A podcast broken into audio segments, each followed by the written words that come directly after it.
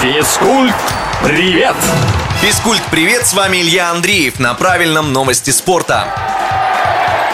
Сборная России по художественной гимнастике выиграла медальный зачет чемпионата мира. На проходившем в Японии турнире наши спортсменки завоевали 13 наград, 7 из которых высшей пробы. Наибольшее число медалей в копилку команды принесла Дина Аверина. На этом турнире она взяла 4 золота и таким образом стала 18-кратной чемпионкой мира. Ранее подобное не удавалось ни одной гимнастке в истории.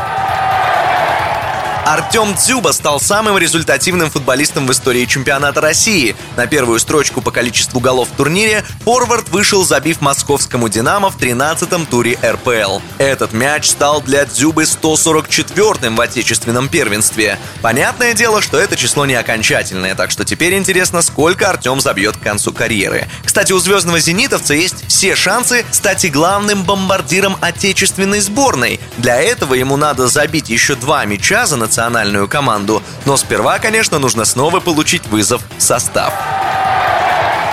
Самый медийный боец UFC Конор Макгрегор провел первую полноценную тренировку после серьезнейшей травмы. В июле ирландец сломал ногу во время поединка в Лас-Вегасе. О готовности снова зайти в октагон Конор сообщил в Инстаграме. Он поблагодарил врачей и команду за помощь в восстановлении и пообещал, что его возвращение станет величайшим в истории спорта. На этом у меня пока все. С вами был Илья Андреев. Услышимся на правильном радио.